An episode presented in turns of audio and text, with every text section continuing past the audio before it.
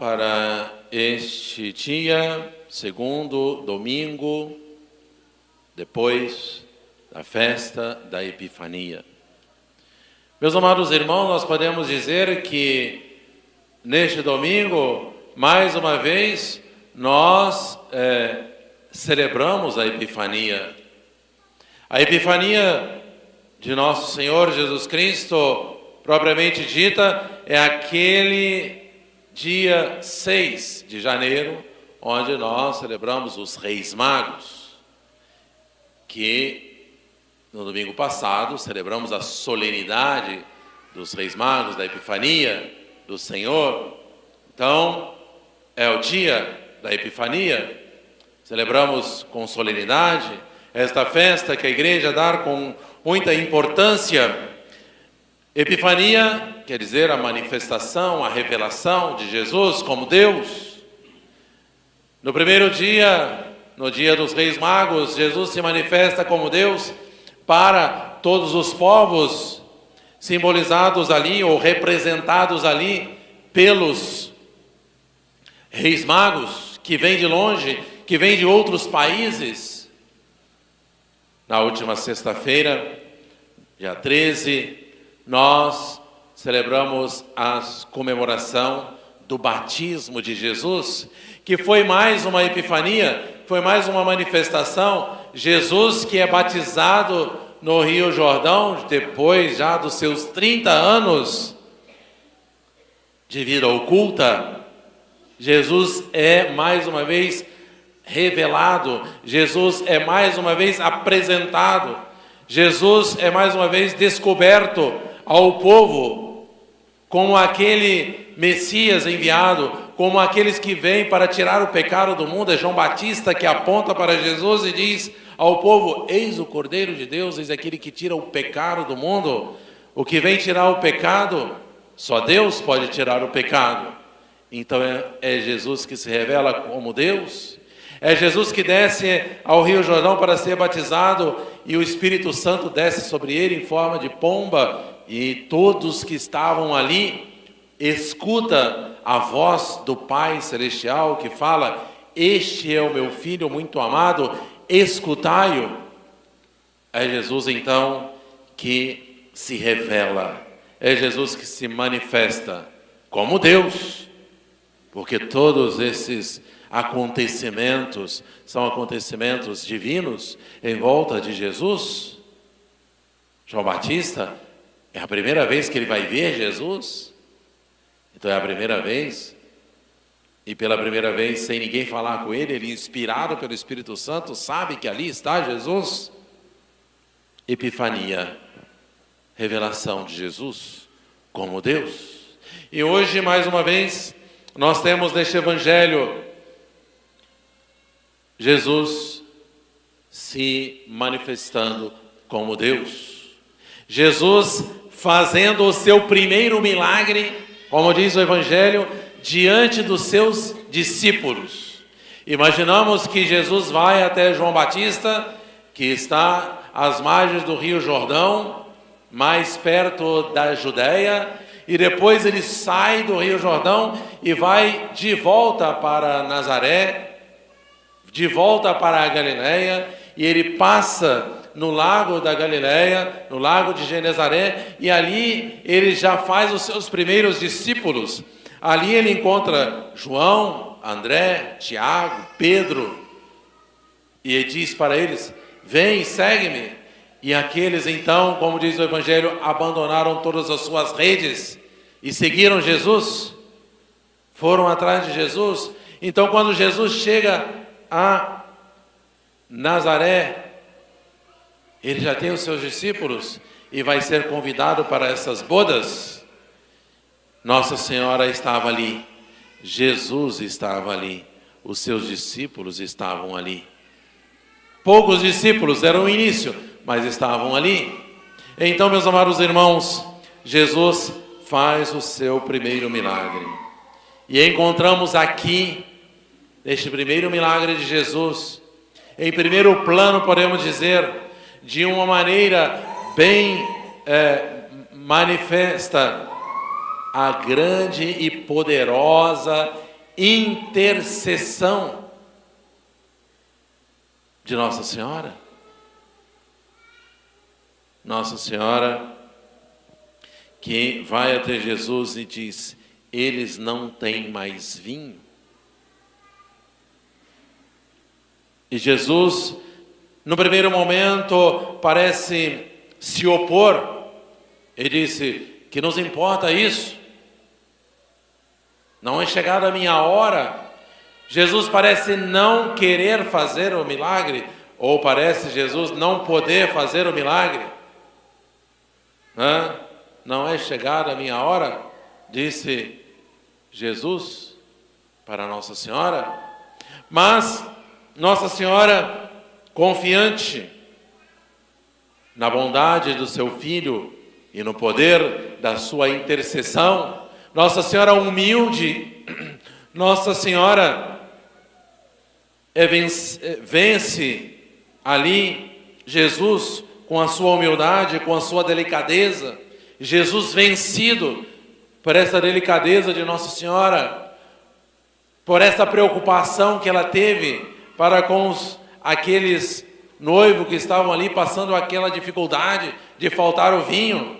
Jesus então faz o milagre. Diz aqueles serventes: enche essas talhas de água e transforma aquela água em vinho. Devemos destacar aqui também, meus amados irmãos, não só a fé eh, e a poderosa intercessão de Nossa Senhora, mas também a fé e a obediência. A fé e a pronta obediência daqueles servos. Que quando Jesus diz: enche essas talhas de água, leva ao chefe da mesa, eles fizeram imediatamente, eles obedeceram imediatamente às ordens de Jesus. Meus amados irmãos, tudo isso, nosso Senhor de fato quis que acontecesse para servir para o nosso ensinamento. É claro que Jesus nem precisava do pedido de Nossa Senhora. É claro que Jesus já sabia que não tinha vinho. É claro que Jesus, mais ainda, ele já, antes de chegar na festa do casamento, ele já sabia que ia faltar o vinho.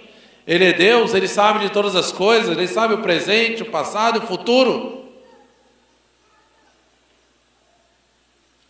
Mas ele quis que Nossa Senhora fizesse o seu pedido para mostrar para nós que ela é a medianeira de todas as graças, que ela é a toda poderosa pela intercessão.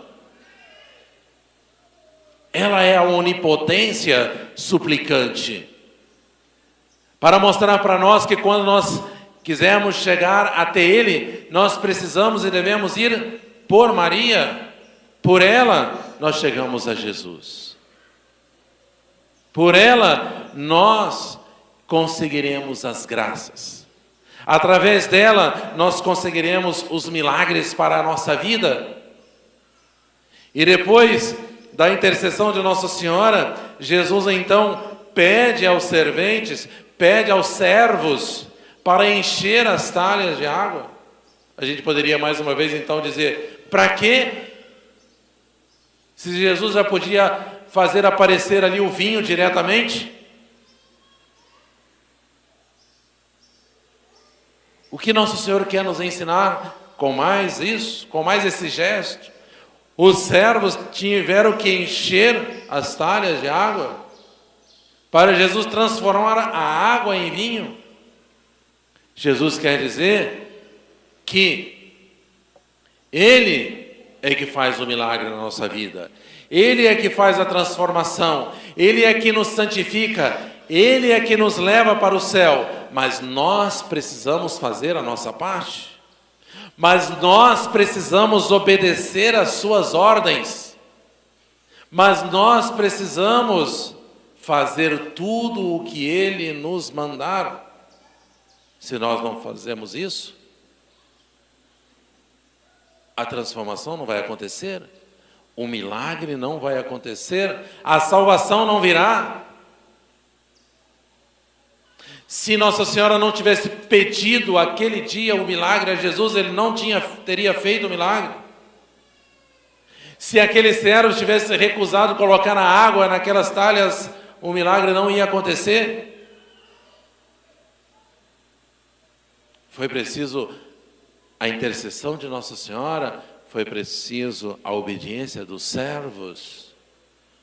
Mas por quê? Porque o próprio Jesus quis que fosse assim. Por que, que ele nos, não nos leva para o céu direto, sem precisar da nossa colaboração? Porque ele quer a nossa colaboração. Ele é que estabeleceu que fosse desse jeito. Ninguém vai ter o seu pecado perdoado se não for ao confessionário e ajoelhar e pedir o perdão? Não existe perdão dos pecados no mundo sem o sacramento da confissão. Por quê? Porque o próprio Deus quis assim. Porque o próprio Jesus deu essa ordem. E nós precisamos obedecer às ordens de Deus.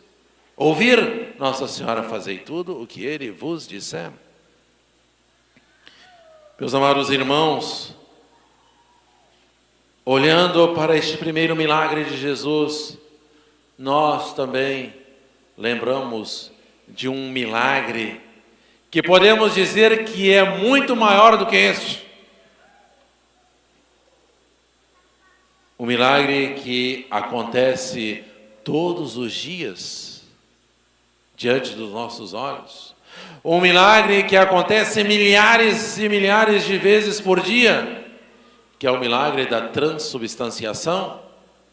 Quando o padre celebra a missa, um pequeno pedaço de pão, um pouquinho de vinho, que é transformado no corpo pelas palavras da consagração, no corpo e no sangue de nosso Senhor Jesus Cristo. Milagre que nós não conseguimos enxergar com os nossos olhos, mas devemos ver com os olhos da fé, e nós vemos, porque estamos aqui e acreditamos. Milagre este que é feito para servir de alimento para nós, não como o vinho lá em Caná que serviu como alimento do corpo, mas aqui serve como alimento das nossas almas. Jesus, que se torna presente e é o alimento para as nossas almas, alimento para nós. Meus amados irmãos, este é o grande milagre que nós precisamos e devemos aproveitar dele.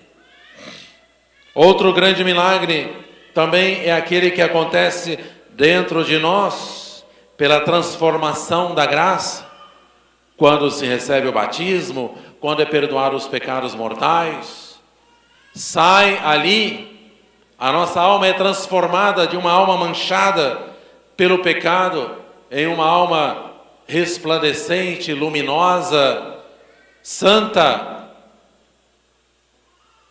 santificada. Jesus sempre, meus amados irmãos, está fazendo na nossa vida este milagre da transformação, da mudança na nossa vida. Saibamos prestar atenção, saibamos aproveitar todas essas oportunidades, todos esses milagres, tudo isso que Deus quer para nós. Ele olha para nós. E quem também sempre olha para nós e está atenta a todas as nossas necessidades é a nossa mãe, Maria Santíssima. Ela percebeu ali a aflição daqueles noivos por faltar o vinho e ela vai em socorro dos seus filhos.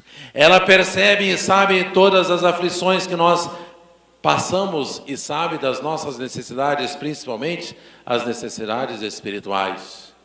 Então, hoje, Nossa Senhora está dizendo para cada um de nós. Hoje, o que nós precisamos de levar de lição deste Evangelho e desta missa é justamente essas palavras de Nossa Senhora que fala no nosso coração. Fazei tudo o que ele vos disser. É isso, meus amados irmãos, que basta para nós. Fazer tudo o que Jesus manda, fazer tudo o que Jesus quer, fazer toda a vontade de Jesus. Ele quer a nossa salvação, Ele quer a nossa santificação, Ele quer a nossa transformação, Ele quer fazer o um milagre na nossa vida mas nós precisamos de colaborar. Nós precisamos de encher as talhas de água. Nós precisamos de obedecer. Nós precisamos de fazer a nossa parte. O vinho, que é mais é, nobre do que a água, é dado por Jesus, a graça, a santidade, a santificação. Mas a água é a nossa parte, a nossa colaboração, o nosso ir, o nosso crer, o nosso obedecer, isso é nosso. Então, ouçamos o que Nossa Senhora fala para nós, façamos a vontade de Deus, a vontade de Jesus. Fazendo a Sua vontade, seremos transformados, santificados, teremos a vida eterna. Amém.